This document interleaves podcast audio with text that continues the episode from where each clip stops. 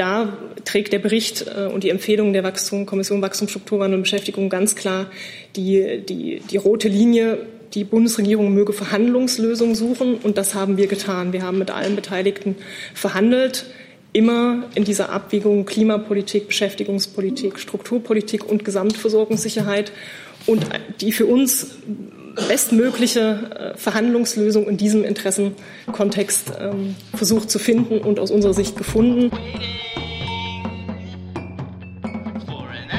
Guten Morgen, herzlich willkommen zur Regierungspressekonferenz mit Regierungssprecher Seibert und den Sprecherinnen und Sprechern der Ministerien.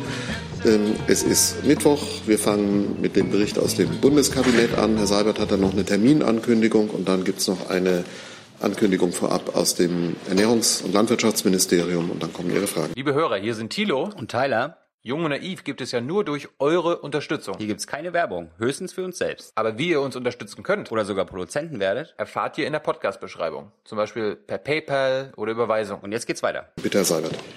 Ja, schönen guten Tag, meine Damen und Herren. Zunächst einmal die Themen aus dem, aus dem Kabinett. Das Kabinett hat sich zunächst mit der Einrichtung einer europäischen Staatsanwaltschaft befasst und es hat da in Umsetzung einer EU-Verordnung ähm, beschlossen, dass sozusagen eine verstärkte Zusammenarbeit zur Errichtung der Europäischen Staatsanwaltschaft äh, in Angriff genommen werden soll. Was heißt das praktisch? Diese Europäische Staatsanwaltschaft wird Sitz in Luxemburg haben und soll voraussichtlich Ende des Jahres ihre Arbeit aufnehmen. Das heißt, zum ersten Mal wird eine supranationale EU-Behörde geschaffen, die dann im Rahmen ihres Aufgabenbereichs auch die Befugnis hat, unabhängig und eigenständig strafrechtliche Ermittlungen, Strafverfolgungsmaßnahmen durchzuführen, um Straftaten zu bekämpfen, die die finanziellen Interessen der Europäischen Union in den Mitgliedstaaten betreffen. Was könnten das zum Beispiel sein? Zum Beispiel Fälle von Subventionsbetrug oder Fälle, wo Abgaben hinterzogen werden, soweit hierdurch der Union ein finanzieller Schaden entsteht. Der Bundesgesundheitsminister hat dem Kabinett den zweiten Bericht der Bundesregierung über die Erfahrungen mit der Präimplantationsdiagnostik PID ähm, vorgelegt und das Bundeskabinett hat diesen Bericht beschlossen. Im Jahre 2011 ist ja ein Gesetz in Kraft getreten, das die Präimplantationsdiagnostik regelt. Es wurde damals ein grundsätzliches Verbot der PID in das Embryonenschutzgesetz eingefügt, aber es wurden gleichzeitig Indikationsbereiche festgelegt, in denen ausnahmsweise die Durchführung einer Präimplantationsdiagnostik zulässig ist. Und nun legt die Bundesregierung alle vier Jahre einen Bericht vor über die Erfahrungen, die man damit mit dieser Regelung gemacht hat. Dieser zweite Bericht zeigt, die Zahl der Anträge auf PID ist seit dem ersten Bericht 2015 kontinuierlich gestiegen. Im Jahre 2018 ist 319 Anträgen zugestimmt worden. Das liegt damit im Rahmen der Erwartungen, die sich so etwa um die 300 Anträge jährlich bewegten. Es gibt eine Ablehnungsquote von etwa acht Prozent. Ende September 2019 waren in Deutschland zehn Zentren für die Durchführung der Präimplantationsdiagnostik zugelassen und die liefern jährlich anonymisierte Daten an die Zentralstelle. Und dann hat die Staatsministerin für Integration dem Kabinett äh, die Erklärung des Bundes zur Phase 1 des nationalen Aktionsplans Integration vorgelegt und dieser diese Erklärung des Bundes ist beschlossen worden. Der nationale Aktionsplan Integration verfolgt ja einen neuen Ansatz. Er orientiert sich an insgesamt fünf Phasen der Zuwanderung und des Zusammenlebens. Ich kann Ihnen das nennen. Die erste Phase ist die Phase vor der Zuwanderung, dann kommt die Erstintegration, dann kommt die Eingliederung, dem folgt die Phase des Zusammenwachsens und die fünfte Phase heißt Zusammenhalt. Jetzt geht es also um die erste Phase vor der Zuwanderung.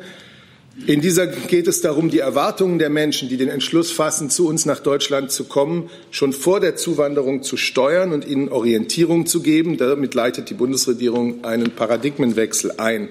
Es wird erstmalig dargestellt, wie man, wie schon im Herkunftsland begonnen werden kann, systematisch begonnen werden kann, Einwanderer und Einwanderinnen auf Deutschland vorzubereiten, zum Beispiel durch Sprachkurse, durch Informations- oder Aufklärungsangebote. Und damit knüpft Deutschland an gute Praktiken an, die klassische Einwanderungsländer seit vielen Jahren durchführen. Gleichzeitig geht es darum, Deutschland im Wettbewerb um attraktive Fachkräfte qualifizierte Fachkräfte als attraktives Einwanderungsland zu positionieren.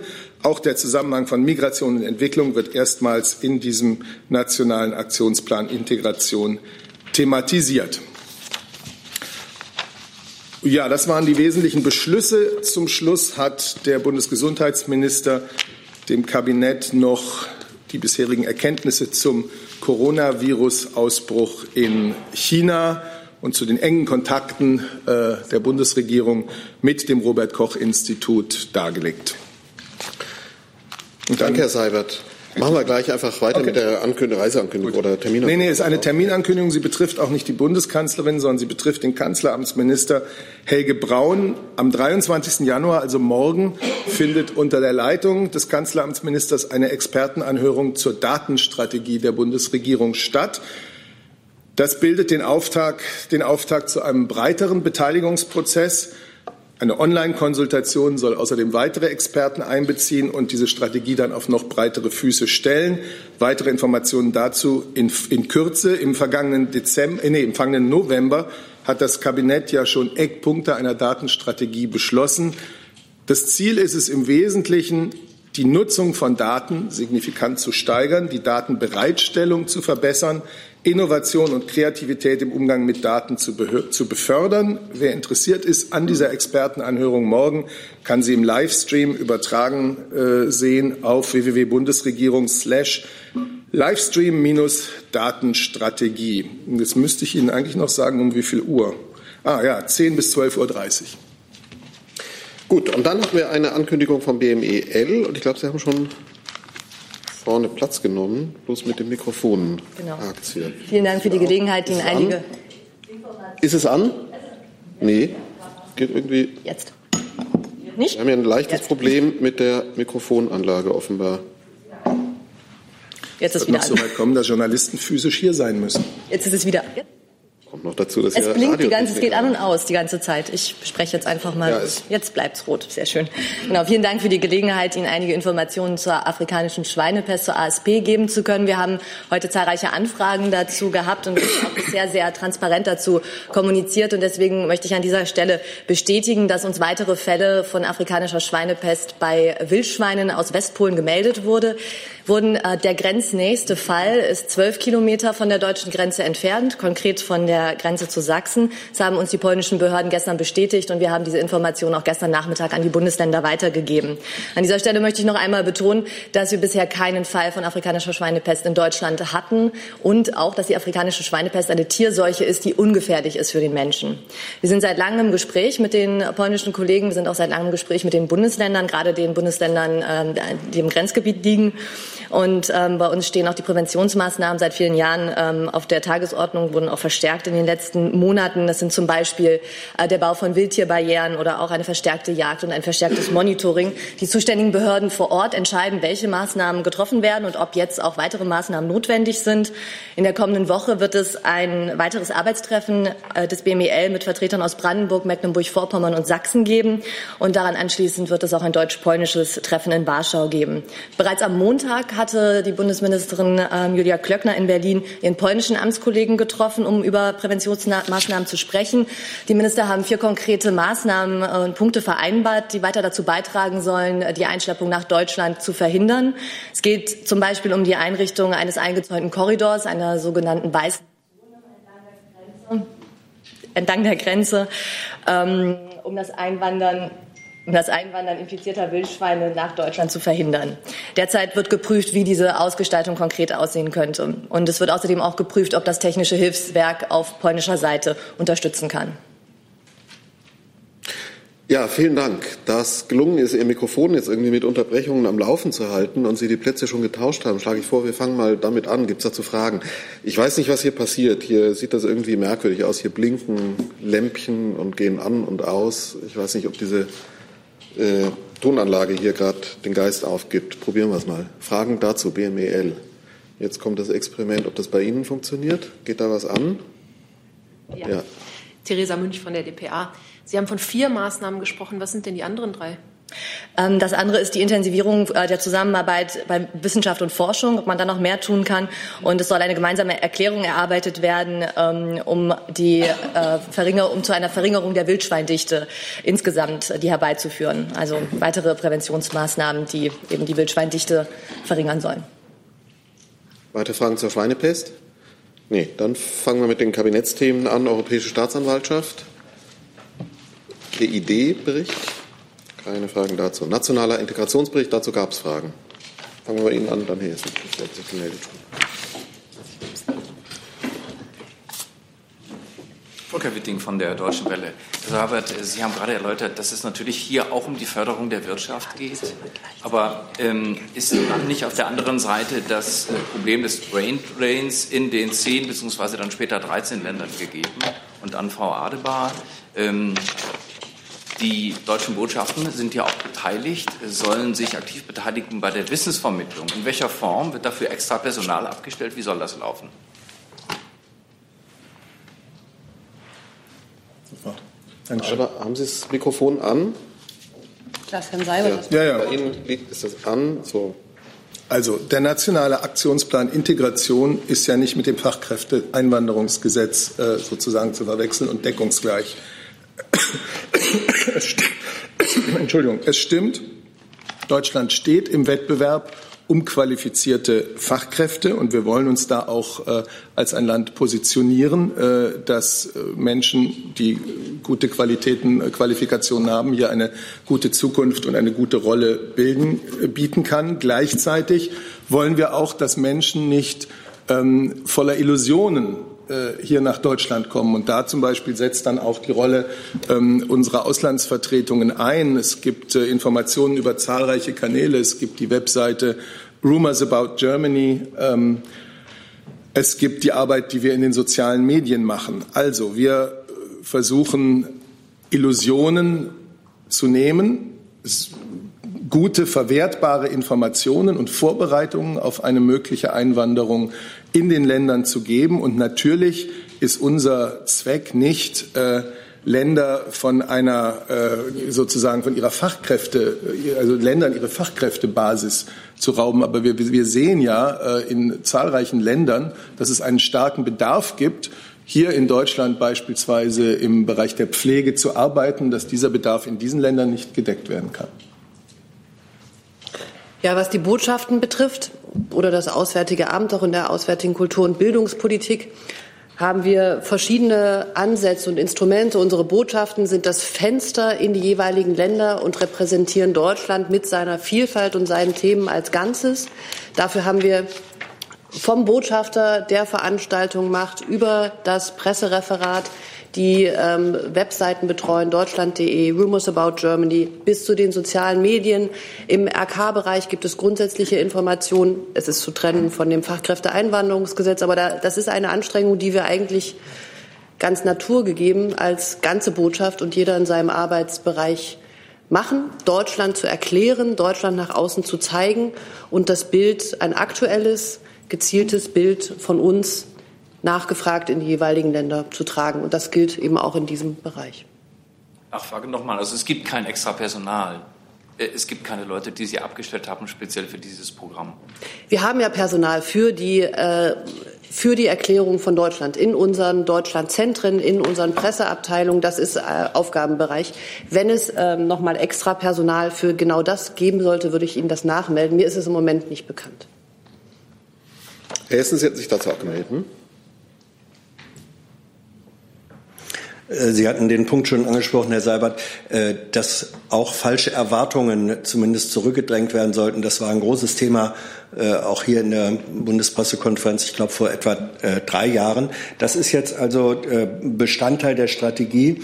Ähm, wie wird das äh, dann separat äh, gehandhabt? Denn die Sprachkurse und so weiter, das bezieht sich ja auf die Zielgruppe derjenigen, äh, von denen, die auch die Bundesregierung sehr gerne in Deutschland haben möchte. Also wie agiert man da ähm, in einer praktischen Trennung oder Kooperation der Arbeit und welche falschen Erwartungen an Deutschland gibt es? Schauen Sie sich doch einfach mal diese Webseite www.rumorsaboutgermany.info an. Da werden Sie, äh, glaube ich, einen guten Eindruck bekommen. Wir haben darüber in den Jahren 2015, 2016 immer mal wieder gesprochen. Es gab äh, in den Ländern, aus denen damals besonders viele Flüchtlinge und Migranten zu uns kamen, zum Teil äh, vollkommen fehlgeleitete Erwartungen, was hier, ähm, was hier auf diese Menschen wartet. Wir wollen einfach seriös zum Beispiel darüber informieren, welche große Bedeutung äh, der Erwerb der deutschen Sprache hat, wenn man sich hier auch eine berufliche Zukunft aufbauen will. Und deswegen ist es ja nicht, ist es ja sehr sinnvoll, dass man nicht nur äh, darüber informiert, wie wichtig Sprache ist, sondern dass man tatsächlich auch systematisch die Möglichkeit gibt, im Ausland bereits vor der Einwanderung Sprachkenntnisse zu erwerben. Nachfrage äh, Sprach Kurse oder Sprachvorbereitungskurse leuchtet sofort ein. Welche weiteren konkreten äh, Vorbereitungsmaßnahmen können Sie uns nennen?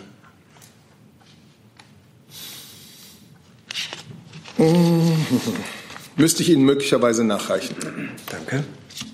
Weitere Fragen dazu? Herr Jung. In Afghanistan gab es ja auch eine Plakatkampagne auf der Straße, wo die Leute abgeschreckt werden sollten. Ähm, über Deutschland wird es dann das auch in den anderen Ländern geben. Also so eine Art Anti-PR. Ich glaube, Sie haben das damals schon falsch verstanden. Es geht nicht um Abschreckung. Es geht darum, dass Menschen nicht mit vollkommen unrealistischen Erwartungen sich auf einen Weg machen, der möglicherweise für sie äh, das Geld kostet, das sie haben und sie möglicherweise sogar noch in Gefahr bringt. Es geht um realistische Erwartungen statt bewusst zum Teil von Schleppern und anderen äh, Menschen mit nicht guten Absichten in die Welt gesetzten Gerüchten. Es gibt ja zum Beispiel in diesem Rumors About Germany wurde ja gefragt, irgendwie gibt dir die Regierung Geld zum Leben? Und dann gibt es dann nicht die Antwort Ja, aber, was ja so ist, sondern es gibt ein klares Nein. Also das sind schon sehr abschreckende Antworten ihrerseits. Und Frau Adebar, haben Sie denn mal untersucht, ob diese Kampagne in Afghanistan überhaupt eine Wirkung erzielt hat? Ich bin mir sicher, dass die Kollegen da das monitoren, welche Wirkung die Kampagne erzielt. Würde ich gegebenenfalls nachreichen, wenn, wenn ich da was nachreichen kann. Und Abschreckung, Herr Seibert?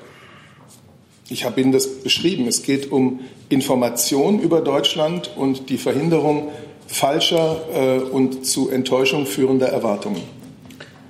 So, jetzt, ich sehe da hinten unsere Techniker, Herr Buhlemann hier ist irgendwas mit der Anlage, die blinkt, aber es scheint im Moment zu funktionieren. Also bitte um Verständnis, wenn das hier manchmal etwas verzögert angeht. Aber im Moment haben wir noch, glaube ich, keinen, keine Havarie des Systems. So, dann ähm, gab es das Thema Coronavirus im Kabinett noch. Gibt es dazu Fragen?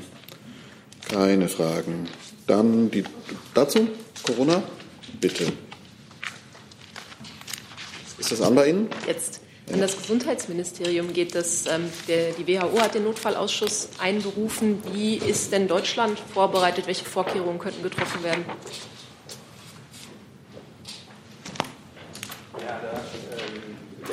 Ja, Entschuldigung, Sie müssen auch noch, irgendwie geht das immer mit Verzögerung offenbar an. So, jetzt. Der tagt in der Tat heute Nachmittag, der ähm, Notfallausschuss der WHO, aber ähm, dann kann ich natürlich äh, nicht vorweggreifen, ähm, wie die entscheiden werden. Es geht darum, äh, ob die den internationalen Gesundheitsnotstand ausrufen oder nicht und was sie dann empfehlen, welche Empfehlungen sie geben. Zusatz, ja. Ja, eine Zusatzfrage. Ähm, würde sich Deutschland denn dann vollständig an diese Empfehlungen halten? Wenn ich nicht weiß, was das für Empfehlungen sind, kann ich das nicht beantworten. Aber es ist eigentlich anzunehmen, dass äh, wir Anforderungen ähm, der WHO in vollem Maße erfüllen. Weitere Fragen zum Corona? Bitte. So, jetzt mal schauen. Jetzt. Ähm, Sie hatten ja gesagt, dass Herr Spahn im Kabinett berichtet hat. Ging es dabei auch darum, wie Deutschland vorbereitet ist? Zum Beispiel ist man aufgestellt, dass man eventuell zum Beispiel an Grenzen Temperaturkontrollen durchführt oder solche Sachen. Ist das alles schon vorbereitet? Also insgesamt die Vorbereitung. Was hat er da heute dem Kabinett berichtet? Ja, ähm, also er hat äh, äh gesagt, dass äh, wir die Situation aufmerksam verfolgen, aber jetzt äh, nicht in Alarmismus verfallen. Dafür gibt es auch keinen Grund. Ähm, denn dieses Virus äh, ist weit weniger gefährlich als zum Beispiel SARS. Ähm, und äh, es gibt keinen Grund zu Alarmismus, weil wir in der Tat gut vorbereitet sind. Wir haben die Diagnose und die Reaktionsmöglichkeiten. Das meinte ich auch mit der äh, Reaktion auf die äh, mögliche WHO-Entscheidung. Wir halten diese Pläne vor, wir halten die Ressourcen vor. Ähm, und die internationale Abstimmung läuft äh, nach den Erfahrungen mit, mit äh, SARS und Ebola äh, inzwischen auch äh, ganz gut. Bei uns wird ähm, äh, die Information und die äh, Reaktion werden koordiniert durchs äh, Robert Koch Institut. Die haben eine Koordinierungsstelle dort eingerichtet. Äh, darüber läuft auch der Austausch mit den internationalen Stellen. Und insgesamt kann man sagen, dass die ähm, Gefahr für oder das Risiko für die Gesundheit der Bevölkerung in Deutschland sehr gering ist. Gut, dazu noch weitere Fragen? Dann haben wir andere Themen. Nein, ich wollte dazu. Achso, Entschuldigung, Frau Adebar. Ja.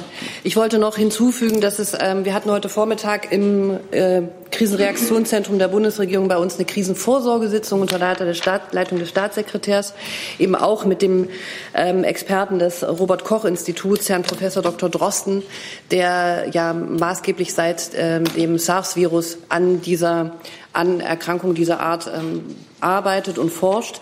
Wir haben unsere Regionalärzte aus Peking und Jakarta zugeschaltet und wir aktualisieren unsere Reise- und Sicherheitshinweise laufend, wo nötig, wo mehrfach, mehrfach am Tag. Im Moment sehen wir keinen Grund für eine Reisewarnung. Wir sehen, dass die Kolleginnen vor Ort ähm, gut vorbereitet sind, soweit man das sein kann. Wir schauen nach Genf. Die WHO wird womöglich Beschlüsse fassen, an die wir, die natürlich wichtig sein werden mit dem Umgang des Virus. Und im Moment sind, auch diese Frage haben wir heute mehrfach bekommen, keine Deutschen betroffen von dem Virus. Gut. Neue Themen sind jetzt aufgerufen. Einige Wortmeldungen gibt es schon. Herr Jung, dann Herr Delfs. Hm, zum Thema Türkei, Frau Adebar. Ähm, die Türken haben seit einer Woche wieder Zugang zu Wikipedia, nachdem äh, der türkische Präsident und der Staat das zweieinhalb Jahre sperren lassen haben. Wie bewerten Sie, äh, dass äh, die Türkei wieder Zugang zu Wikipedia hat? Und ja. Das ist ein Urteil eines ähm, türkischen Gerichtes das ich nicht kommentieren will. Grundsätzlich ist es für uns wichtig, dass man sich im Internet auf äh, frei über alle möglichen Zugangskanäle informieren kann. Wikipedia gehört ganz sicherlich zu den Medien, die von vielen Menschen genutzt werden und eine freie ungehinderte Nutzung des Internets ist äh, immer gut aus unserer Sicht. Haben Sie in den letzten Jahren äh, das aktiv angesprochen in den Gesprächen, in den bilateralen Gesprächen? Es geht um Meinungsfreiheit. Das Verfassungsgericht hat ja auch die Meinungsfreiheit damit gestärkt. Das Thema Presse und Meinungsfreiheit war mit der Türkei in den letzten Jahren natürlich immer wieder Thema. Also auch Wikipedia. Ich kann Ihnen jetzt keinen aus vertraulichen Gesprächen zu diesem Punkt äh, berichten, aber ich kann Ihnen sagen, dass das Grundthema sehr wohl und immer wieder natürlich mit der türkischen Seite in verschiedenen Facetten äh, besprochen wird. Herr Delfs, danach Herr Kolhoff. Okay. Ist an? Geht. Ja. ja, ist an. Herr Seibert, ähm, ich wollte Sie fragen zu dem, der Rede von US-Präsident Trump gestern und ähm, der Reaktion des grünen Parteichefs Habeck darauf. Der hatte ja relativ heftige Kritik geübt und den US-Präsidenten als den Gegner bezeichnet und der also das Problem im Grunde genommen der ganzen Welt sei, etc. Wie haben Sie eigentlich die Rede des US-Präsidenten oder die Kanzlerin besser gesagt erlebt und bewertet und äh, würde sie sich der Bewertung von Herrn Habeck anschließen? Herr Delf, Sie wissen ja, wie wir das grundsätzlich halten. Die Bundesregierung, die Bundeskanzlerin bewertet nicht die Reden von Regierungschefs befreundeter Nationen und gibt diesen Reden keine Noten. Die Bundeskanzlerin wird morgen in Davos ihre eigene Rede halten. Nochmal nachgefragt, wie bewertet sie dann die Äußerung des Grünen-Parteichefs, der ja gestern im Grunde genommen die einzig prominente deutsche Stimme war, die sich da geäußert hat. Insofern wird es im Ausland ja möglicherweise schon wahrgenommen als eine deutsche maßgebliche Stimme. Sie werden mich auch auf diesem Umweg nicht zu einer anderen Antwort bringen. Dann probiert selbiges jetzt Frau Küfner. Ach so. Ja. Aber Herr Jung. Hat sie diese schreckliche Rede denn gehört? Ich habe Ihnen zu dieser Rede gesagt, was ich sagen kann. Ich will ja wissen, ob die Kanzlerin diese Rede verfolgt hat. Sie müssen die nicht bewerten, Sie sollen die nicht bewerten. Ich will nur eine Lernfrage beantwortet bekommen. Ich glaube, ich habe Ihnen kein Protokoll der Tage der Bundeskanzlerin äh, zu geben. Die Kanzlerin ist natürlich informiert über diese Rede. Frau Küffner. Ja, ich habe. Ich warte mal Sorry. kurz ab. Ja, wunderbar. Äh, ich habe eine Frage zur Reise der Bundeskanzlerin zum Treffen mit dem türkischen Präsidenten Erdogan. Äh, können Sie etwas zum Timing der Rede sagen? Warum ausgerechnet jetzt? Ähm, und was die Kernthemen sein werden? Äh, wir hatten das, glaube ich, ja schon bei der Ankündigung gesagt. Ähm, die Frage, warum ausgerechnet jetzt, finde ich immer lustig, weil äh, macht man eine Reise, wird gefragt, warum jetzt? Macht man keine Reise, heißt es, warum machen Sie keine Reise? Äh, Reisen finden dann statt, wenn beide Seiten sie miteinander abgesprochen haben. Äh, sie wissen, dass es jetzt gerade ähm, die Libyen-Konferenz hier in Berlin gab, auf der auch die Türkei natürlich eine maßgebliche Rolle, weil sie äh, großen Einfluss äh, auf eine der beiden libyschen Konfliktparteien ausdrückt, hatte. Ähm, es gibt eine Vielzahl anderer Themen, äh, die uns, äh, die auf dem Tisch liegen und besprochen werden äh, müssen. Syrien gehört natürlich dazu aber auch bilaterale Themen.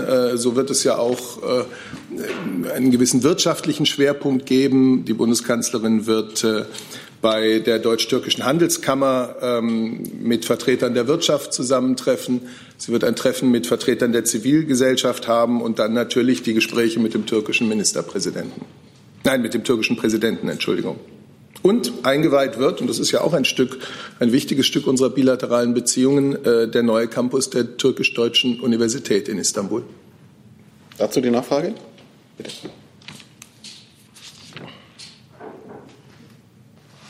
Herr Seibert, vielleicht noch mal zwei Fragen nach äh, konkreten Themen. Einmal wird, äh, werden die Pläne des äh, VW-Konzerns eine Rolle spielen, ein größeres Werk in der Türkei aufzumachen. Und wie steht die Bundesregierung zu diesen Plänen? Unterstützt sie die Pläne?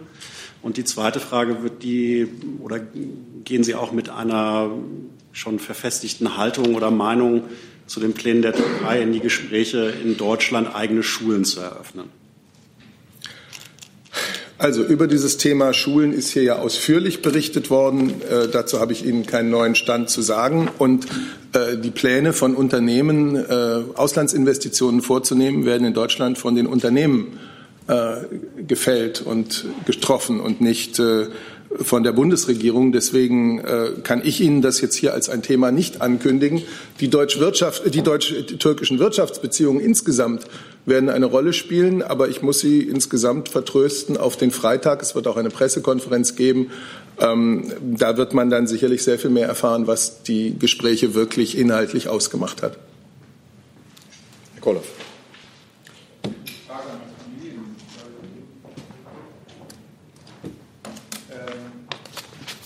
Das DEW hat heute den, äh, den aktuellen Managerinnenbarometer äh, veröffentlicht. Äh, leichte Zuwächse bei der Vertretung von Frauen in Vorständen, ähm, weniger bei Aufsichtsräten. Wie bewertet das Ministerium die Ergebnisse, die Zahlen? Und die zweite Frage, es heißt, es sei ein Gesetz in Vorbereitung, um das Quote von 2015 noch mal zu reformieren. Wie ist der Stand der Vorbereitung? Was wird da drin stehen? Warte noch auf. Sie haben es nicht bei mir.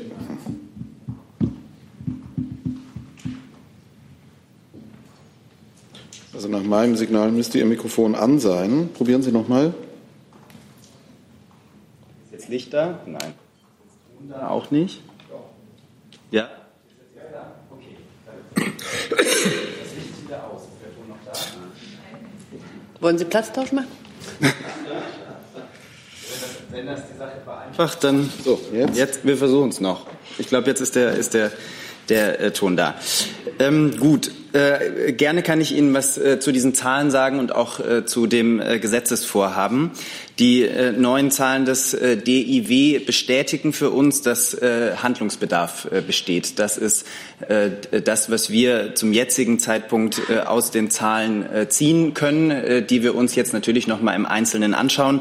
Ähm, werden wir sehen leichte Fortschritte. Das deckt sich auch mit dem, was unsere äh, Einschätzung ist, allerdings auf sehr, sehr niedrigem Niveau. Und das bleibt ein Problem, äh, das wir angehen ähm, müssen. Ähm, es äh, kann nicht sein, und wir können es uns nicht leisten, dass wir Fortschritte nur im Schneckentempo in diesem Bereich ähm, machen. Das wird auch der Aufgabe nicht gerecht, die wir haben, die Gleichstellung von Frauen und Männern in dieser Gesellschaft voranzutreiben. Es geht nicht, und das hat die Ministerin auch äh, schon vor einiger Zeit betont, es geht nicht, äh, dass Unternehmen sich einfach nur das Ziel setzen können, dauerhaft null Frauen im Vorstand zu haben. Deswegen wollen wir Geldstrafen äh, einführen für die Unternehmen, die dafür keine stichhaltige Begründung liefern. Das ist im Koalitionsvertrag so auch festgehalten. Darüber hinaus stellt sich für uns aber natürlich auch die Frage, warum die erfolgreiche Quote, die wir in Aufsichtsräten haben, nicht auch für Vorstände äh, gelten kann.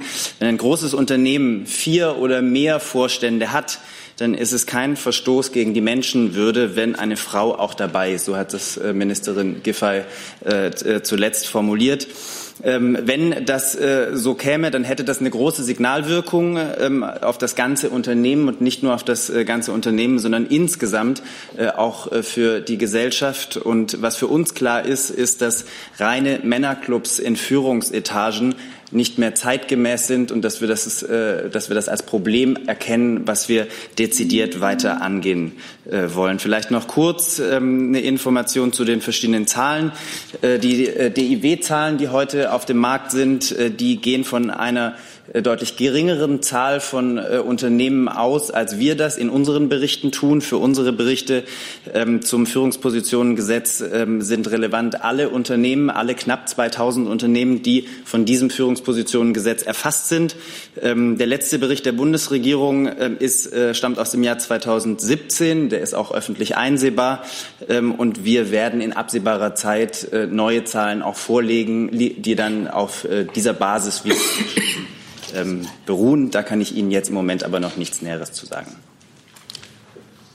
Zusatz bitte. Sie haben jetzt ja offenbar Ihre vorbereitete Stellungnahme verlesen. Meine Frage aber war, wie der Stand des Gesetzgebungsvorhabens ist. Ist es schon in der Frühkoordinierung zum Beispiel? Liegt da ein Entwurf im Kanzleramt? Und die zweite Frage, Sie haben ja jetzt konkret gesagt, dass es auch eine Quote für Vorstände gibt. Da muss ich dann schon das Wirtschaftsministerium fragen, wie man dazu steht. Vielleicht fange ich an zum, äh, zum Verfahren. Das ist innerhalb der Bundesregierung in Abstimmung und wir werden Ihnen Bescheid geben, wenn wir da weiter sind. Also in der Frühkoordinierung. Wir stimmen uns innerhalb der Bundesregierung ab. Neues Thema, Herr Brotbeck. Ich warte noch auf das Mikrofon. Ach so, ja. Das ist unser Problem heute. Jetzt sollte der Ton. Jetzt die, die Vorgaben des Koalitionsvertrags gelten an dieser Stelle natürlich. Ähm, wie, wie der Kollege ausgeführt hat, aktuell liegt uns jetzt kein Gesetzentwurf vor. Wenn der uns vorliegt, dann werden wir ihn natürlich genau prüfen. Ich möchte an dieser Stelle noch mal betonen, dass der Koalitionsvertrag ja auch ähm, konkrete Vorgaben für die öffentliche Hand und für die Führungspersonen und Frauen in Führungspersonen der öffentlichen Hand ähm, aufstellt. Und da hat der Bundeswirtschaftsminister immer betont, das ist ihm ein sehr wichtiges Anliegen. Bei uns im Haus gibt es da auch konkrete Arbeiten im Haus, um dieses Ziel anzugehen. Denn er sagt, die Vorbildfunktion der öffentlichen Hand ist bei diesem Thema ein ganz zentraler Schritt, um eben hier Vorbild für die Wirtschaft zu sein. Näheres kann ich jetzt äh, zu den Plänen ähm, des äh, Familienministeriums noch nicht kommentieren, denn wenn uns dann der konkrete Entwurf vorliegt, dann werden wir dazu Stellung nehmen. Dazu gibt es noch eine Frage von Frau Buschow, dann ist Herr Kolloff auch noch mal dran. Frau Buschow. Es ist nur die Nachfrage, Herr Audritsch, weil Sie gesagt haben, es sind Geldstrafen vorgesehen für Unternehmen, die keine Begründung liefern, wenn sie die Zielgröße Null haben. Haben Sie da schon eine Vorstellung, in welcher Höhe das ungefähr sein soll, diese Geldstrafen? Das ist Teil der Abstimmungen, die im Moment laufen innerhalb der Bundesregierung. Und dazu kann ich aus dem Grund auch jetzt noch nichts Konkreteres sagen.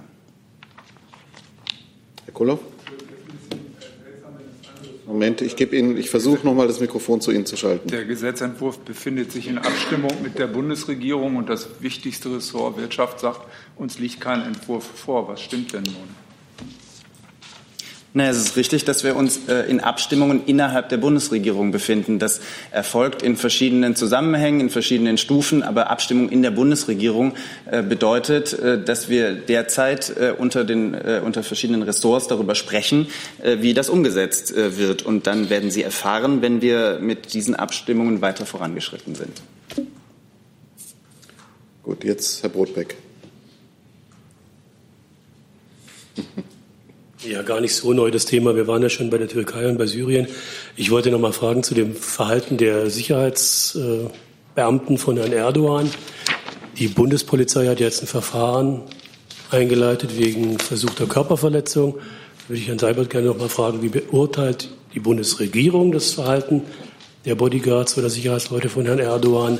Und wie stehen Sie zu der Forderung oder zu dem Vorschlag, der jetzt aus der Opposition kommt, auffällig gewordenes Personal, also in dieser Hinsicht auffällig gewordenes Personal nicht mehr einreißen zu lassen. Und äh, Frau Adebar, vielleicht können Sie sagen, ob das AA da standardmäßig oder in diesem Fall konkret Ermahnungen oder Ähnliches ausspricht gegen die Delegation oder die Person. Also bevor ich diese Frage beantworte, äh, Kommentar zu den Äußerungen aus der Opposition, denke ich, wäre es richtig, die Ermittlungen abzuwarten, die die Bundespolizei äh, dazu jetzt äh, angestoßen hat. Das gilt, glaube ich, in der Tat und ist richtig so. Widerspruch? Also vielleicht, also mir, mir ist neu, dass die Bundespolizei ein solches Verfahren führt. Das wäre auch mit dem Zuständigkeitsgefüge auf den ersten Blick äh, nicht vereinbar. Möglicherweise läuft ein Verfahren äh, bei der Polizei Berlin. Äh, den Verfahrensstand kenne ich nicht und deswegen kann ich dazu auch keine Stellung beziehen. Dazu? Dazu? Elisabeth, Sie haben aber die Bilder sicher gesehen. Was sagen Sie denn als Regierungssprecher dazu? Ich kann nach einem kurzen Video wirklich keine abschließende Bewertung von so etwas vornehmen. Äh, ich finde es richtig, dass man, wenn es da äh, Fragen gibt, dass man denen nachgeht. Offensichtlich geschieht das. Es muss noch geklärt werden, äh, ob das bei der Landespolizei Berlin passiert. Und dann muss man diese Ermittlungen abwarten und sich daraus dann eine Meinung bilden. Hat Sie denn das Verhalten erschreckt? Sie persönlich? Ich kenne das Video, äh, dieses kurze Video und mehr nicht. So, als nächstes die Kollegin rechts, genau.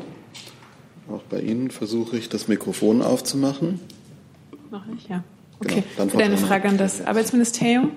Und zwar geht es um die Bewertung äh, des Voll ja, des Vorschlags für die Grundrente durch die deutsche Rentenversicherung, die den äh, Vorschlag als äh, verfassungsrechtlich bedenklich einstuft und auch äh, von einer Zäsur spricht. Und äh, im Einführungsjahr würde rund ein Viertel der Kosten allein der Grundrente benötigt, um die Verwaltungskosten dafür überhaupt äh, darzulegen. Können Sie diese Einschätzung teilen? Vor allem die Rechnung auch. Und wie bewerten Sie das inhaltlich? Und wird es Änderungen geben an dem Entwurf? Ja, also wie Sie wissen, ähm, haben wir einen Gesetzentwurf zur Grundrente vorgelegt. Wir haben ja auch äh, bereits in der vergangenen Woche bestätigt, dass die Ressortabstimmung eingeleitet worden ist. Äh, die Ressortabstimmung sieht vor, dass neben Ressorts, äh, Länder ähm, und Kommunen auch Verbände beteiligt werden. Und es ist natürlich Sinn und Zweck der Ressortabstimmung, dass diese äh, ähm, Beteiligten Einwände und Verbesserungsvorschläge äh, darlegen können. Sachdienliche Hinweise nehmen wir als BMAS sehr ernst.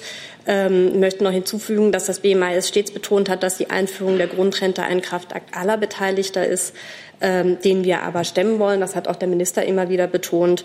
Und klar ist auch, dass die Einführung einer Grundrente in enger Abstimmung mit der deutschen Rentenversicherung erfolgt.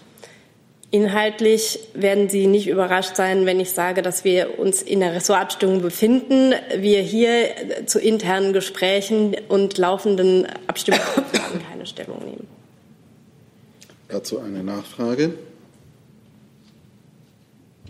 Zur Expertenanhörung in, in Ihrem Haus. Äh, wer nimmt denn teil auf Seiten der Geladenen, auf Seiten der Gastgeber und welchen Stellenwert werden die Ergebnisse haben für den Gesetzentwurf?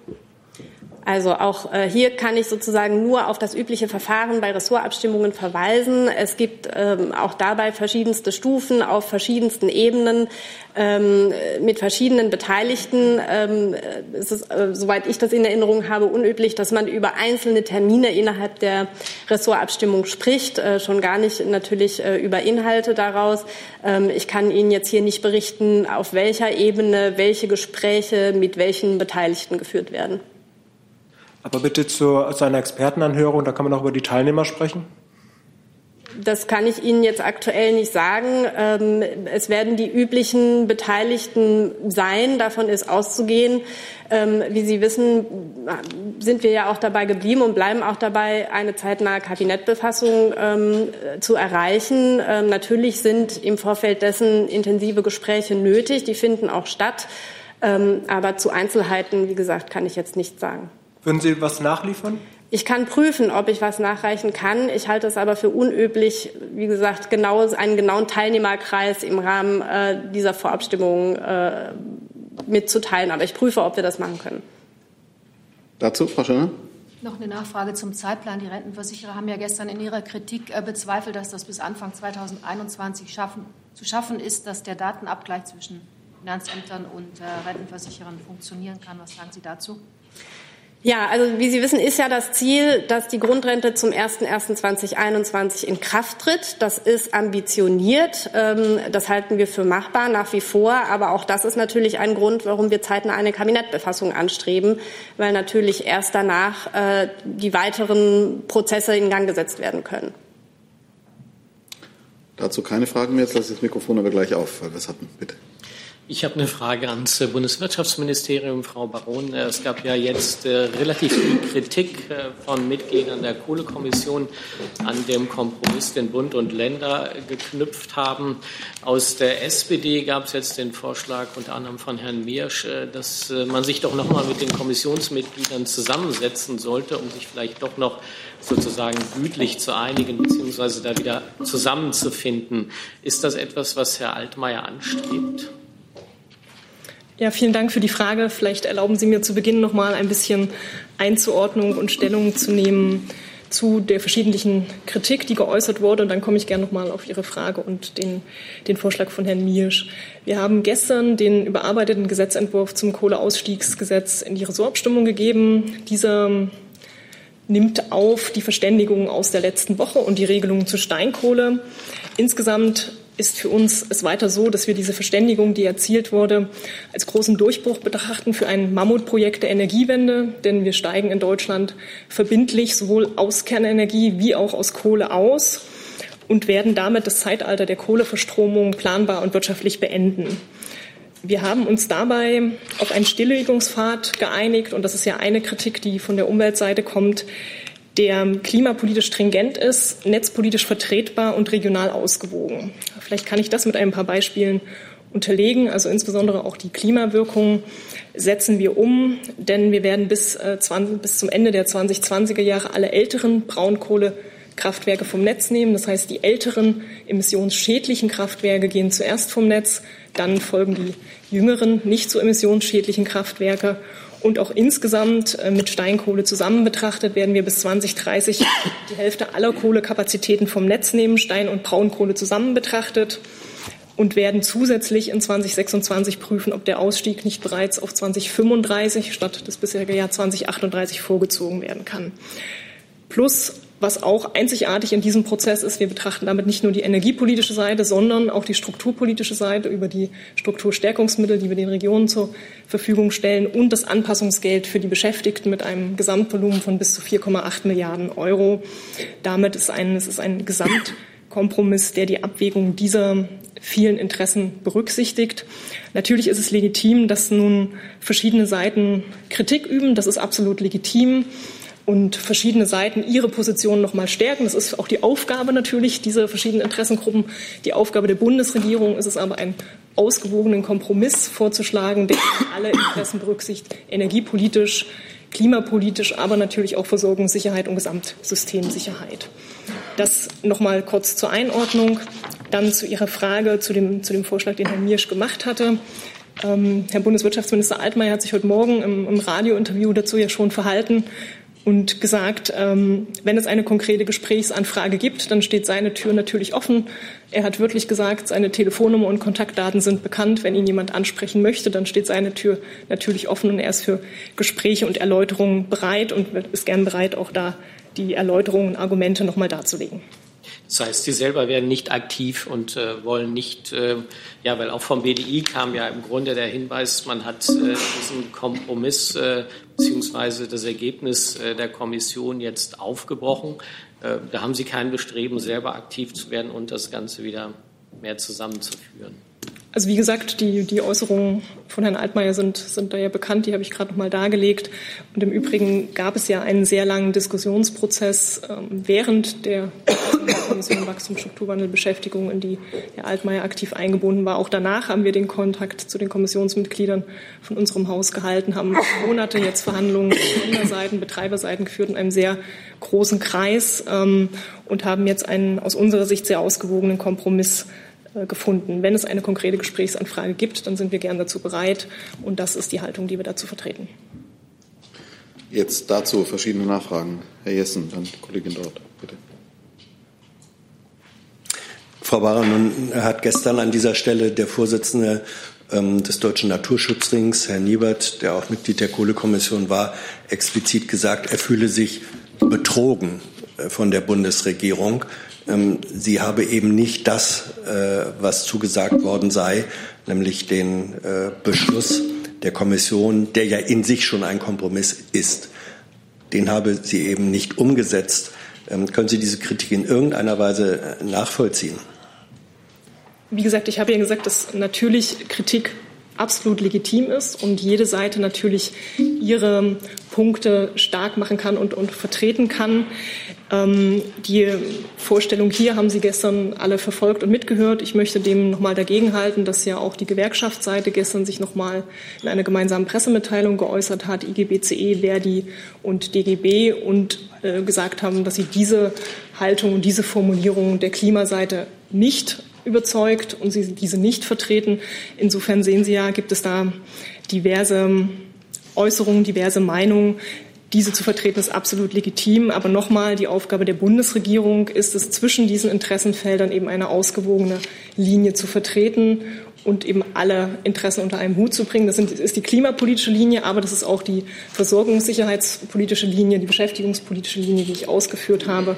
Und auch zur klimapolitischen Kritik habe ich versucht darzustellen, dass wir einen Pfad wählen, ältere Kraftwerke zuerst, dann folgen die neueren, der eben sich orientiert an, dass ältere Kraftwerke mehr CO2-Emissionen emittieren als neuere und äh, wie gesagt auch bis ähm, 2030 dann die Hälfte aller Kapazitäten sowohl Steinkohle wie auch Braunkohle aus dem Netz genommen haben werden. Nachfrage. Gleichwohl ähm, hat Minister Altmaier relativ kurz nach Vorlage des Kommissionsberichts gesagt, es gehe jetzt darum, den eins zu eins äh, umzusetzen. Das ist eine andere Position, als zu sagen, der Kompromiss der Kohlekommission ist sozusagen nur eine Grundlage eines Kompromisses auf anderer Ebene. Ähm, warum fühlt sich offenbar der Wirtschaftsminister nicht mehr an seine äh, Aussage von vor einem Jahr gebunden? Eins zu eins Umsetzung. Er hat diese Worte gebraucht. Die, die, Empfehlungen der Kommission Wachstum, Strukturwandel, Beschäftigung sind natürlich die absolute Grundlage für den Gesamtprozess gewesen. Und wir sind der Auffassung, dass wir diese Empfehlung so weit wie es möglich war, sie auch umsetzen. Wir haben das Strukturstärkungsgesetz umgesetzt mit den Strukturstärkungsmitteln. Das ist ein ganz wesentlicher Punkt, der im Bericht genannt wird. Und wir haben den äh, Braunkohle- und Steinkohlestilllegungspfad auf den Weg gebracht. Da trägt der Bericht äh, und die Empfehlungen der Wachstum, Kommission Wachstum, und Beschäftigung ganz klar die, die, die rote Linie. Die Bundesregierung möge Verhandlungslösungen suchen. Und das haben wir getan. Wir haben mit allen Beteiligten verhandelt immer in dieser Abwägung Klimapolitik, Beschäftigungspolitik, Strukturpolitik und Gesamtversorgungssicherheit. Und die für uns bestmögliche äh, Verhandlungslösung in diesem Interessenkontext ähm, versucht zu finden und aus unserer Sicht gefunden.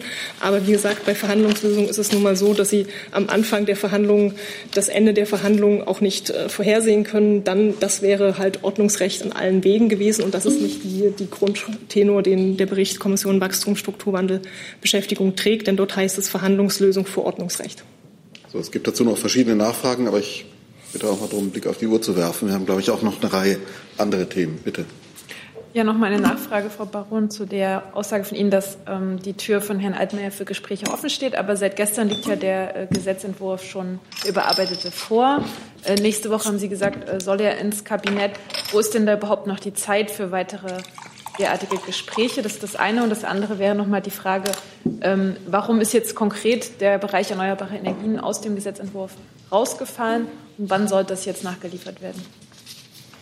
Ja, wie gesagt, also sobald es konkrete Gesprächsangebote gibt, dann stehen wir dazu offen. Und äh, natürlich ist in diesem Prozess alles hektisch und dicht gedrängt, ähm, weil wir natürlich am 29.01. in das Kabinett wollen. Wenn es da drängende Anfragen gibt, äh, die sich das sicher umsetzen. Aktuell liegen uns diese aber nicht vor.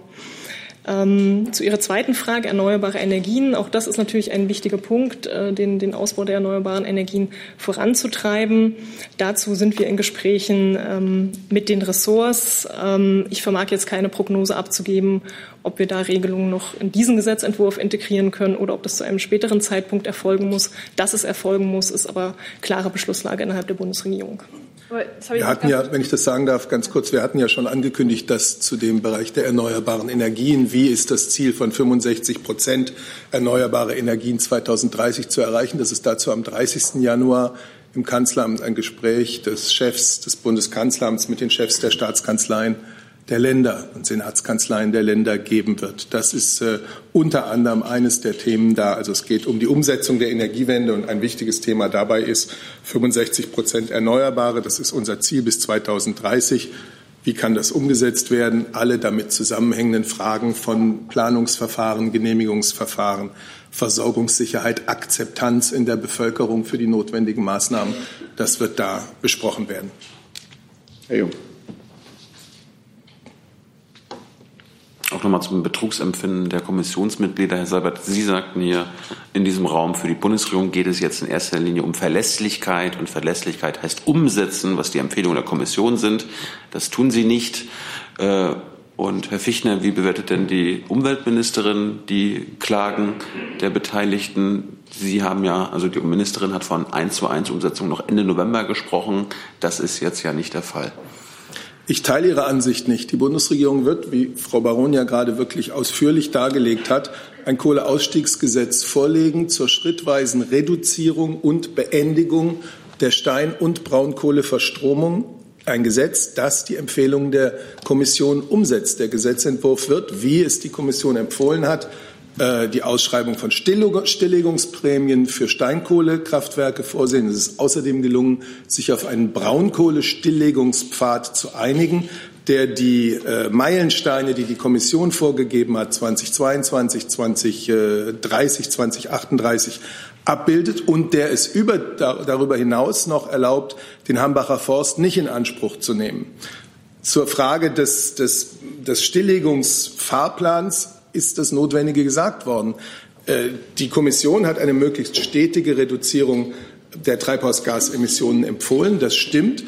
Wenn man sich dann als Bundesregierung daran macht, die konkreten Stilllegungszeiträume äh, auszugestalten, dann darf eben nicht aus dem Blick geraten, dass eine wichtige Determinante dabei auch äh, neben der Reduzierung der CO2-Emissionen die Sicherheit der Energieversorgung in unserem Land ist. Äh, und eine geordnete Strukturentwicklung in den betroffenen Kohleregionen. Und das sind äh, die Determinanten, nach denen wir jetzt bei den Arbeiten am Kohleausstiegsgesetz vorgegangen sind. Ähm, und noch einmal, äh, das Ziel bis 2038 und möglicherweise auch schon früher die Kohleverstromung hier im Lande zu beenden, ist das Ziel, das uns bei dieser ganzen Gesetzerstellungsarbeit leitet. Sie hatten nach der Haltung der Bundesumweltministerin befragt. Ähm, Die Bundesumweltministerin steht zu dem erreichten Kompromiss, der im Wesentlichen dem entspricht, was die Kohle-Kommission vorgeschlagen hatte. Ähm, natürlich fehlen auch noch einzelne Punkte. Also zum Beispiel der Ausbau der erneuerbaren Energien bildet sich jetzt noch nicht ab. Das hat Herr Seibert ja auch eben angesprochen. Auch der beherzte Zwischenschritt 2025 steht noch aus. Ähm, auf der anderen Seite gibt es auch Verbesserungen gegenüber dem Kommissionsbericht. Zum Beispiel die Überprüfung des Enddatums ist jetzt deutlich klarer und besser gefasst aus unserer Sicht und auch im Sinne des Klimaschutzes. Jetzt ist klargestellt, dass wenn 2026 und 2029 überprüft wird, ob der Kohleausstieg auch beschleunigt werden kann, dann auch klar ist, ähm, dass alle Kraftwerke, die in den 30er Jahren noch laufen, drei Jahre früher vom Netz gehen würden. Das hätte sehr positive Folgen für die Klimabilanz. Das ist jetzt zum Beispiel klarer und äh, früher möglich, als ähm, das noch im Kommissionsbericht vorgeschlagen war. Andere Kritikpunkte, die wir gestern hier von den ähm, einzelnen Kommissionsmitgliedern gehört haben, sind inzwischen bereits aufgegriffen. Ähm, das gilt zum Beispiel für den Umgang mit frei werdenden CO2-Zertifikaten im europäischen Emissionshandel. Die werden gelöscht. Das ist im Referentenentwurf eingebaut. Ähm, auch der Dat Ausgleich für Datteln 4, der hier ähm, angesprochen wurde gestern, ähm, auch da ist inzwischen geklärt im ähm, Gesetzentwurf, dass das komplett ausgeglichen wird mit Blick auf die Emissionen und nicht nur mit Blick auf die Kapazität. Ich habe noch eine Lernfrage zu Datteln 4. Äh, wie soll das überhaupt funktionieren? So ein Kohlekraftwerk muss ja mindestens 40 Jahre laufen, um sich in irgendeiner Weise zu rentieren. Äh, das, das heißt, Datteln macht jetzt dieses Jahr auf und macht in 18 Jahren allerspätestens zu. Also das mit den 40 Jahren ist natürlich jetzt nicht unsere Sorge. Ähm, ich glaube auch nicht, dass die Zahl stimmt. Ähm, aber natürlich, ähm, für Datteln wird, wird für, wie für alle anderen Steinkohlekraftwerke auch gelten. Da wird dann ähm, ab 2027 per Ordnungsrecht nach und nach abgeschaltet. Neues Thema, der Kollege. Bitte. Das mal ginge hier. Entschuldigung, dass das hier so kompliziert ist heute. Ja, ich wollte noch mal zurück zu, zu dem Thema äh, die Reise der Kanzlerin in die Türkei kommen. Ich habe mich vorhin gemeldet, aber da ich hinten, da so, ganz hinten also übersehen, dann übersehen. nehmen wir das nochmal mit rein. Ja. Äh, ich wollte noch mal fragen, ähm, von wem wird die Kanzlerin begleitet? Von ihren üblichen Beratern. Also sie hat keine, wenn Sie das jetzt wissen wollen, sie hat keine, keine deutsche Wirtschaftsdelegation bei dieser Reise dabei. Dann Herr Clement. Also jetzt nehme ich mal die Fragen auf, die wir noch haben. Herr Clement, Frau Schirner und Sie drei. Dann schließen wir danach. Herr Jessen war noch mit dran. Okay, also dann ist danach geschlossen. Herr Clement. Yes. Ja, eine Nachfrage zum Online-Glücksspiel-Staatsvertrag, dessen Entwurf heute bekannt geworden ist. Einmal ans Gesundheitsministerium. Ist da mit dem Bedenken um Spielsucht ausreichend Raum gegeben und gibt es genug Regelungen, um Spielsucht damit vorzubeugen? Mit den Sperreinträgen, ähm, Höchstsätzen und so weiter. Und dann vielleicht noch eine Nachfrage auch an Frau Baron in dem Zusammenhang. Ist es ein gangbarer Weg, mit einem stark regulierten legalen Markt einen ausufernden illegalen Schwarzmarkt tatsächlich in den Griff zu kriegen, austrocknen zu können? Dankeschön. Wir gucken uns den Bericht an und kommentieren ihn dann. Ich kann Ihnen dazu aktuell nichts sagen. Also der Staatsvertrag liegt ja vor. Ja, also ich kann Ihnen dazu nichts sagen, muss ich nachreichen. Ja, auch ich kann nicht viel ergänzen, da der Staatsvertrag natürlich in erster Linie in die Zuständigkeit der Länder fällt und da ähm, ja vor allem die Länder gefordert sind. Insofern kann ich Ihnen jetzt hier keine Bewertung von unserer Seite dazu geben. Frau Schirner, dann Herr Jessen. Eigentlich noch mehrere Fragen. Ich äh, weiß nicht, ob es vielleicht schnell geht. Einmal ans BMI und zwar zur Clearview von gestern. Da wurde schon schriftlich die Frage gestellt, ob die Nutzung einer solchen App ähm, eines privaten Unternehmens auch in Deutschland schon im Zuge von Ermittlungen möglich ist, rechtlich möglich ist. Wenn nein, warum nicht? Was stünde dem entgegen? Und ob auch Privatpersonen eventuell so eine App nutzen könnten. Also ich kann Ihnen an dieser Stelle sagen, dass jedenfalls die Sicherheitsbehörden im Geschäftsbereich des BMI eine solche Software unabhängig von der Frage, von welchem Unternehmen sie bereitgestellt wird, also Softwarekomponenten, die darauf ausgelegt sind, im Internet frei verfügbare Gesichtsbilder in großen Datenbanken zusammenzuführen, nicht genutzt wird und die Nutzung auch nicht geplant ist. Noch eine zweite Frage? Wenn ich darf, und zwar ähm, vom BAMF ist äh, heute eine Pressemitteilung rausgegeben worden, die betrifft äh, Spätaussiedlerinnen und Spätaussiedler. Und da geht es um eine bessere äh, Integration derselben. Und es steht allerdings nicht drin, was genau das vorsieht, also was dieses Konzept konkret enthält, also außer Sprachkursen und was das auch kosten wird, dieses Ganze. Das heißt, äh, gemeinsam unterwegs, Identität, Anerkennung, Begegnung. Ich kenne diese Pressemitteilung nicht, muss ich gestehen, und äh, reiche es gerne nach. Ich biete aber auch an, dass Sie sich möglicherweise bei der Pressestelle des BAMF noch mal nähere Informationen einholen. Herr Jessen. Frage ans Auswärtige Amt, Atomabkommen mit dem Iran. Äh, Präsident Rouhani hat jetzt erklärt, äh, sein Land fühle sich nach wie vor dem Abkommen verpflichtet. Äh, alle Maßnahmen, die darüber hinausgehen, vom Iran getroffen könnten, auch sofort wieder rückgängig gemacht werden. Wie bewerten Sie das? Äh, das ist da eine völlig andere Linie als die, die der iranische Außenminister auch aktuell äh, einschlägt. Ist das Good Cop, Bad Cop oder erkennen Sie eine Stringenz? Also wir haben natürlich zum Ziel, oder das ist ja unser Petitum die ganze Zeit, dass der Iran zur vollständigen Erfüllung seiner Verpflichtung aus dem JCPOA zurückkehrt. Und wir haben ja über die Phase 1 bis 4 der Strategie der Nichteinhaltung des JCPOA sehr immer wieder mit dem Iran geredet und nach Auslösen der Stufe 5 haben wir den Streitschlichtungsmechanismus ausgelöst, weil unsere Besorgnis und die Stärke der Nichteinhaltung uns da keine andere Wahl gelassen hat. Insofern würden wir uns natürlich freuen, wenn der Iran ähm, umkehrt und wieder in die Richtung der Einhaltung des Abkommens geht. Wir müssen sehen, wie sich das, ähm, die Äußerungen zur Kenntnis genommen, dass unser Ziel bleibt, eben das Abkommen zu retten, im Abkommen zu bleiben und den Mechanismen, Mechanismus dort zu nutzen, um wieder dahin zu kommen. Wenn das funktioniert, ist gut. Wir begeben uns jetzt auf diesen Weg und schauen, wie der Iran konstruktiv da äh, mitarbeitet. Nachfrage. Äh, Israels Premier Netanyahu hat äh, Präsident Macron aufgefordert, weitere Sanktionen gegen den Iran aktiv zu unterstützen. Ist eine ähnliche oder gleichlautende Forderung auch an die Bundesregierung ergangen? Davon habe ich keine Kenntnis. Könnten Sie es, äh, Herr Seibert, wissen Sie etwas davon? Nein. Nein. Unsere Haltung ist in dem gemeinsamen Schreiben, die wir mit den E3-Partnern äh, herausgegeben haben, ja niedergelegt. Und da gibt es auch keine neue Haltung. So, bitte dazu. Ja, Frau Adebader, auch eine Nachfrage dazu. Äh, können Sie uns sagen, ob es inzwischen einen Termin gibt für ein Treffen der Joint Commission oder ob es vielleicht Planungen für anderweitige Gespräche, Treffen mit dem Iran gibt? Ich kann Ihnen von keinem Termin und von keinen Planungen hier berichten. So, dann hätte ich jetzt noch rechts die Frage von Ihnen, bitte, und dann der Kollege ganz rechts noch. So, Mikrofon geht an. Moritz Rödel von der ARD. Eine Frage an Herrn Seibert zum Thema Libyen und eine libysche Küstenwache. Da gibt es ja steigende Kritik an der Zusammenarbeit oder der Unterstützung der EU mit der libyschen Küstenwache. Können Sie das nochmal aktuell aus Sicht der Bundesregierung bewerten, wie Sie die Zusammenarbeit finden? Da, wo wir oder Europa dazu beigetragen hat, die libysche Küstenwache zu stärken, auszubilden, äh, da ging es immer darum, natürlich um einen Umgang mit Migranten und Flüchtlingen, der den Menschenrechten entspricht.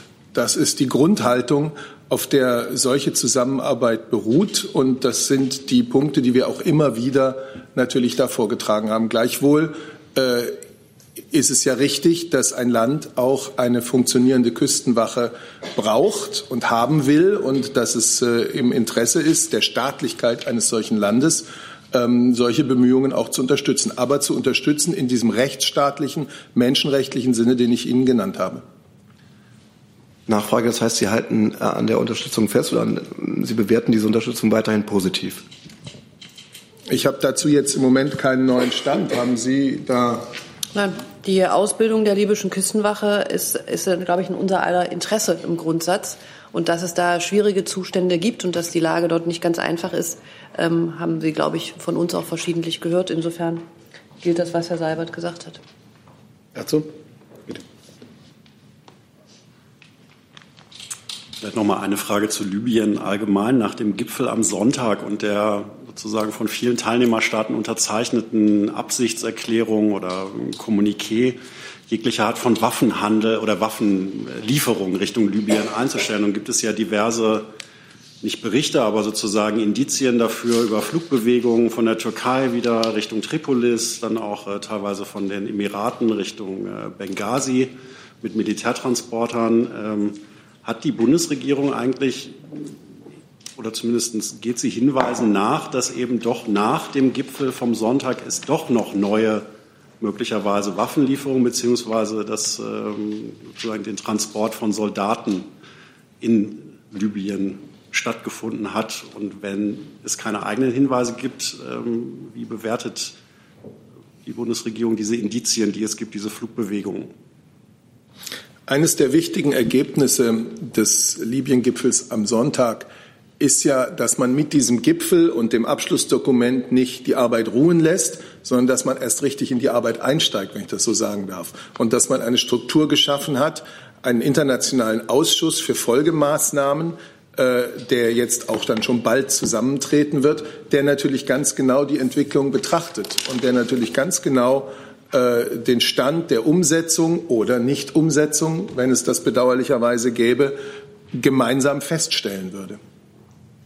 Wenn ich ergänzen darf, das Thema wurde ja gestern im Sicherheitsrat, also das Kommuniqué, das Abschlusskommuniqué gestern im Sicherheitsrat von Antonio Guterres vorgestellt und auch von den allen Sicherheitsratsmitgliedern begrüßt. Wir arbeiten jetzt daran an einer Resolution im Sicherheitsrat. Das ist kein leichtes Unterfangen. Das wird auch ein, ein Heavy Lifting und da gibt es sicher intensive Gespräche zu führen. Wenn eine solche Resolution gelänge, würde das natürlich auch noch einmal die Kraft, die rechtliche Kraft der Beschlüsse stärken. Und so geht es jetzt Stück für Stück voran. Wir haben ähm, eben das Militärkomitee 5 plus 5, was in Kürze tagen soll. Wir werden den politischen Prozess angehen und in allen Follow-up-Strängen, die wir jetzt haben zu den verschiedenen Sachen, müssen wir weiterarbeiten, um die Ergebnisse umzusetzen. Deswegen gilt das, was Herr Seibert gerade gesagt hat. Das geht die Arbeit ja jetzt erst richtig los. Aber ich glaube, wir sind nicht über irgendwas verwundert, sondern wir fangen jetzt an zu arbeiten. Es war nie die Erwartung äh, der Bundesregierung, dass der Weg hin zu einer politischen Lösung über Waffenruhe, Waffenstillstand, Waffenembargo hin zu einer politischen Lösung zu kommen, ein völlig geradliniger und ungestörter sein werde. So, mit, noch dazu? Dann neues Thema, ja. Herr von Plüskow, können Sie uns sagen, äh, wie und wann es mit der Ausbildung im Irak weitergeht? Im Moment hängt das von der Mikrofontechnik im Haus der Bundespressekonferenz ab. Nein, ich kann Ihnen nur so viel dazu sagen, als dass das Mikrofon jetzt wieder funktioniert. Ähm, als dass unsere Kräfte jederzeit bereitstehen, die Ausbildung wieder aufzunehmen. Wir sind hier in Abstimmung mit unseren internationalen Partnern, aber natürlich auch äh, mit der Regierung. Ähm, und auch, ähm, das orientiert sich auch am Bedarf der kurdischen Partner vor Ort. Ähm, aber letztendlich ähm, ist das ja auch eine Entscheidung, die im Einsatzland selbst äh, mitgetroffen wird. Und äh, hier liegt noch ein politischer Prozess, vor dem wir das mal abwarten müssen. Ähm, aber wie gesagt, wir stehen bereit, jederzeit die Ausbildung wieder aufzunehmen. Hat äh, Nachfrage ähm, OEA inzwischen die, äh, die Ausbildung wieder freigegeben oder nicht? Nein, meines Wissens noch nicht. So, ich würde jetzt gerne das nächste Thema dran nehmen, ähm, weil wir schon über die Zeit sind. Bitte, Kollege rechts. Hat sich erledigt. Dann von Ihnen war noch eine Frage und von Ihnen, bitte. Zunächst dahin. Ja, ich habe äh, ans Außenamt noch mal eine Frage, zwar zur Landshut. Äh, das Flugzeug, das sollte ja in Ludwigshafen, äh, Friedrichshafen, das gesagt, ausgestellt werden. Nun will der Bund da ja offenbar nicht mehr finanziell unterstützen. Damit steht das Ganze in Frage. Äh, wissen Sie schon, wie Sie damit verfahren wollen jetzt? Bleibt das Flugzeug dort? Äh, es gab wohl auch ja Ideen, nach Tempelhof das Ganze zu verlegen. Was ist da der Stand der Dinge?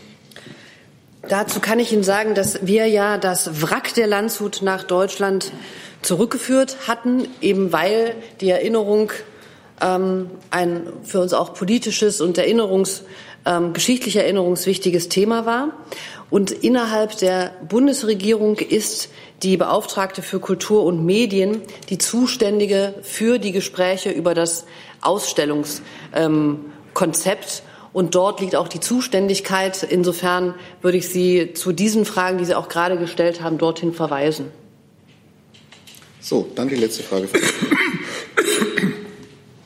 Hey Leute, Jung und Naiv gibt es ja nur durch eure Unterstützung. Ihr könnt uns per PayPal unterstützen oder per Banküberweisung, wie ihr wollt. Ab 20 Euro werdet ihr Produzenten im Abspann einer jeden Folge und einer jeden Regierungspressekonferenz. Danke vorab.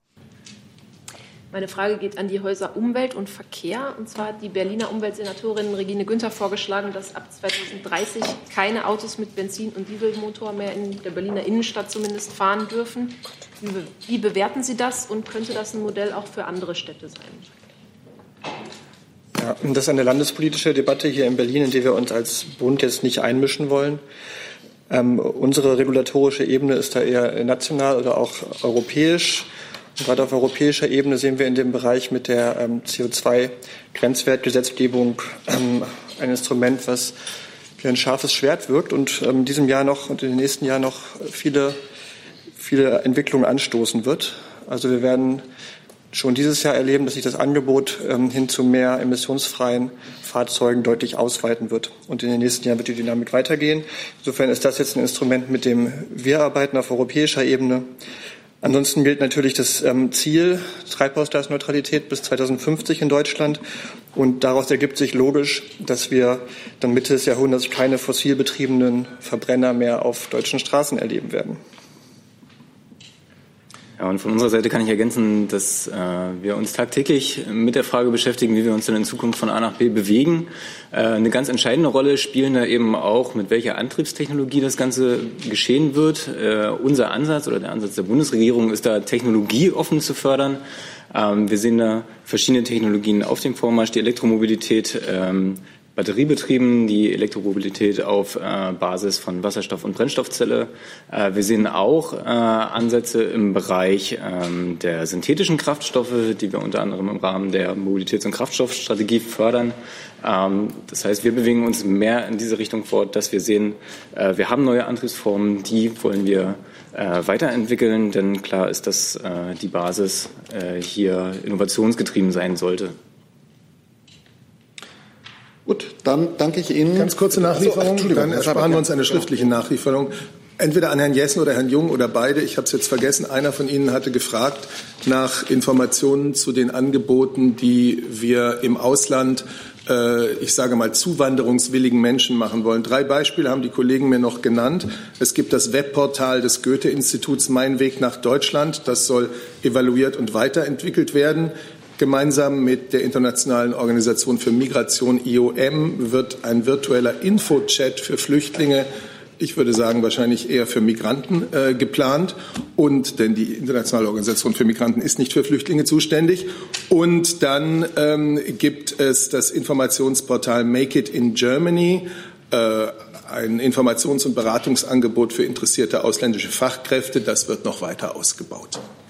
Danke, Herr Seibert. Dann sind wir am Ende. Entschuldigen Sie noch mal die technischen Holprigkeiten hier. Das nächste Mal funktioniert es hoffentlich wieder reibungslos. Danke.